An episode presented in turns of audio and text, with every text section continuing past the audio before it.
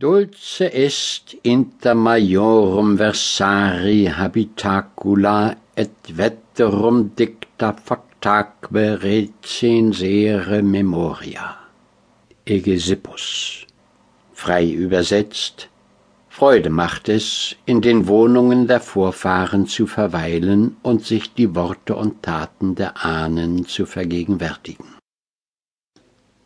Die Altertümer mit dem an der Spitze dieses Buches stehenden lateinischen Spruche des seligen, nunmehr längst vergessenen Egesippus führe ich die Leser in das Buch und mit dem Buche in mein altes, fern von hier stehendes Vaterhaus ein. Der Spruch spielte einmal eine Rolle in einer meiner Auszeichnungen in der Schule, und schon deshalb hatte ich ihn mir für alle Zukunft gemerkt,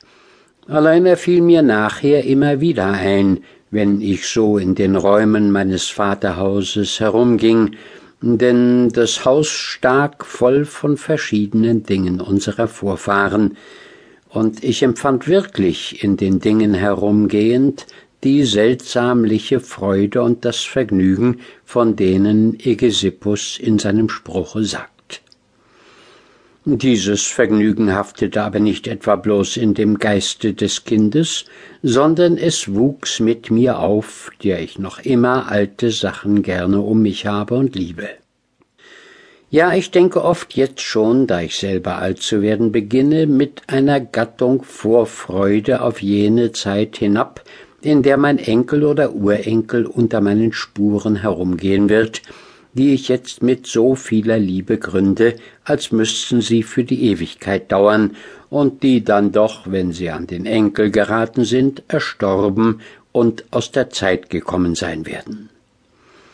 das hastige Bauen des Greises, die Störrigkeit, auf seine Satzungen zu halten und die Gierde auf den Nachruhm zu lauschen, sind doch nur der dunkle, ermattende Trieb des alten Herzens, das so süße Leben noch über das Grab hinaus zu verlängern.